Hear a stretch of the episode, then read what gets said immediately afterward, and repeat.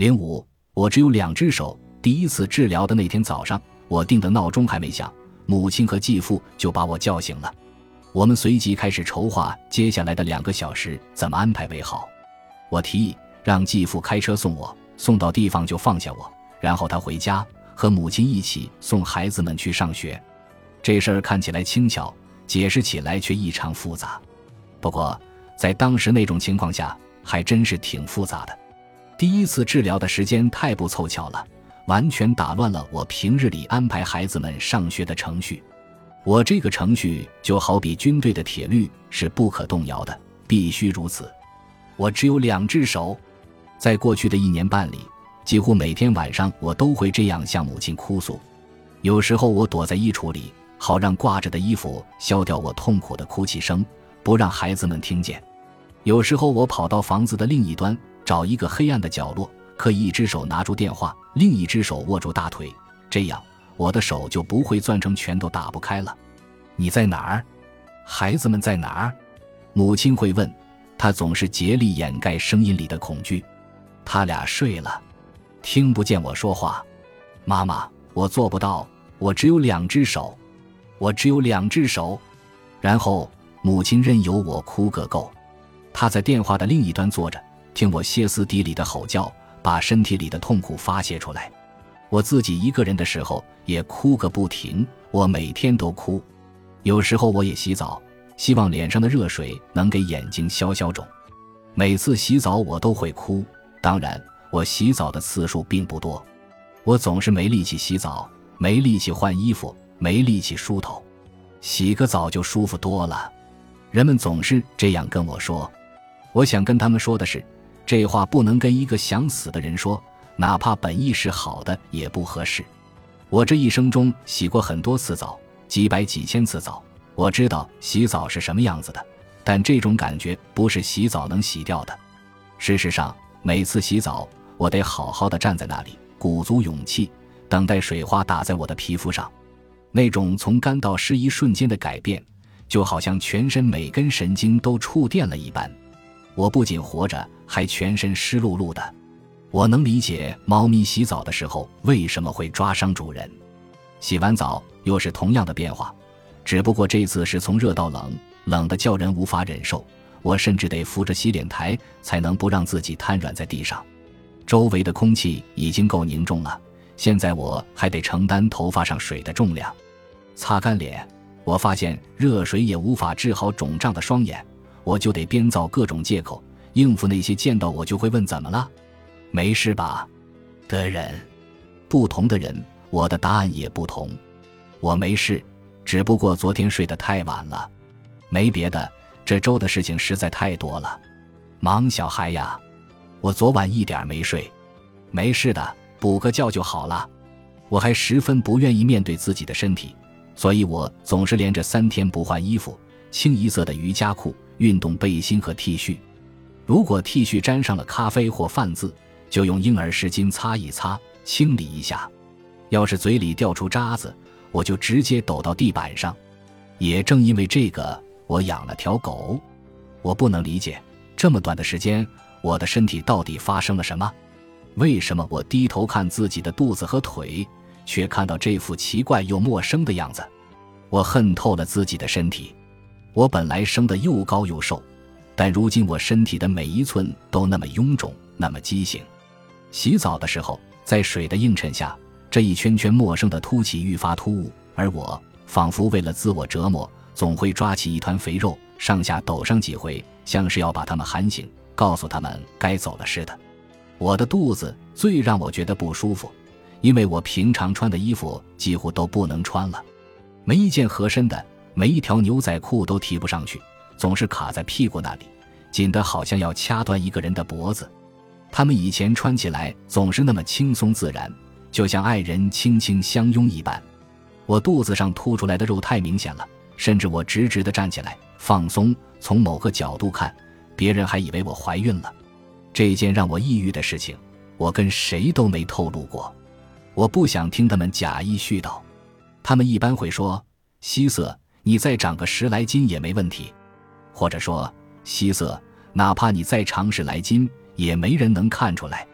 我能看出来，很多人会跟我说要接受自己的身体，接受它所有的不完美。但那个时候的我正处在人生中最黑暗的抑郁时刻，所以我要跟他们说闭嘴。我这么说，代表的是所有其他不愿意洗澡、不愿意看到自己身体的人，不论他们是胖还是瘦。等我不再想死的时候，我自然会重新考虑自己的身材，考虑拥有健康的身材观念。只是不知道那一天还会不会来临。我感觉身体不像是自己的，我每动一下。这个念头就会冒出来。每次我伸手去拉冰箱门把手，想取点牛奶放在孩子们的早餐麦片里的时候，我都能感受到胳膊里侧磨蹭到了腰。但我感觉胳膊不是我的胳膊，腰也不像我自己的腰。我的身材，我的曲线不是这样子的。每次我去拿牛奶，都会这样想；每动一下身体，我都会这样想；每一次呼吸，我都会这样想。要是你也觉得身体不像自己的身体，那么有点情绪也是无可厚非的，也很难不闹情绪。发自内心的情绪是没什么对或错的。我的情绪跟我身体的每个关节纠缠在一起，所以每次我弯下腿或者挠下痒痒，我都能感觉这些情绪在尖叫。二十几岁以前，我从未受过这种情绪的折磨。那个时候，我不会一连三四天甚至六天不换衣服。我会不吃东西，要是饿得实在受不了了，我会在不到十分钟的时间里狂吃三零零零卡路里的食物，然后立马催吐。我姐姐的身材跟我完全相反，尽管如此，在我们还小的时候，我们总能听到父亲一遍又一遍地说：“这才是漂亮女人该有的样子。”而他所指的，有时是电视上拥有性感曲线的金发演员。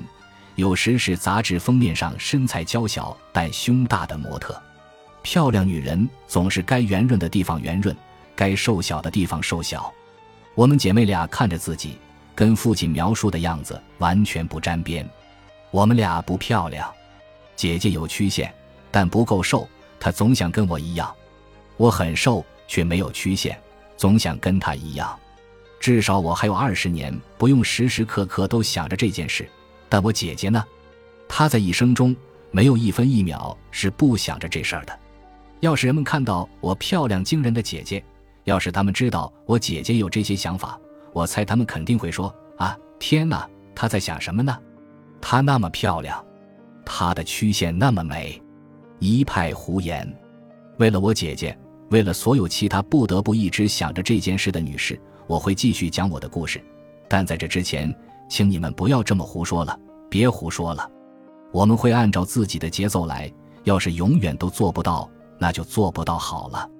我和两个女儿每天早上的流程是最简单的，却是我最胆怯的，因为早上意味着醒来，意味着再次发现我还活着，我还活着。上天啊，这是总是一再的发生。闹钟一响，我会立马弹跳起来，大口喘气。因为我全身的每个细胞都被焦虑瞬间点燃，曾无数次，我试图跟人解释这是种什么感觉，这种早上一睁眼，焦虑瞬间涌来的感觉，这跟恐慌发作不同。相比较而言，恐慌发作要轻松愉快多了。母亲时常问我，他是不是又来了？我总是回答是的，就好比早上醒来，发现自己浸泡在一整缸醋里，全身就像着火了一般。那些我该做的事情，那些我还没做的事情，还有每一件可能需要做的事情，都一一在我眼前尖叫着呼啸而过。所有的声音都在发疯似的互相怒吼，口气里充斥着不满，好似敲锣打鼓般回响着，雷声震天。然后我摁下闹钟上的稍后提醒，好让自己镇静下来，为所有必须做的事情做准备。我靠着枕头躺下，双手握拳，不自觉地伸往下扒那里。我能感受到脖子那里突突的脉搏跳动，节拍跟当天的焦虑程度一模一样。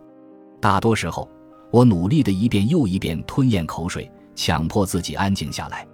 就这样摁了三次稍后提醒之后，这通常得花二十七分钟。我会关掉闹钟，直起身来，拖着双腿到床沿。我把身边的床头灯打开，低头看见自己黑色的瑜伽裤全被汗打透了。我之所以穿着瑜伽裤睡觉，是因为我不想感受到床单或毛毯摩擦身体的感觉，我不想一早起来看到自己的皮肤，我不想换衣服，不想看见自己陌生的身体。经常有人跟我开玩笑说，希望能像我一样一天到晚在家办公，这样就不用换裤子了。你猜怎么着？我们压根就不脱裤子，我们可以穿着昨天的裤子睡觉，早上醒来很沮丧的发现自己依然活着。本集播放完毕，感谢您的收听，喜欢请订阅加关注，主页有更多精彩内容。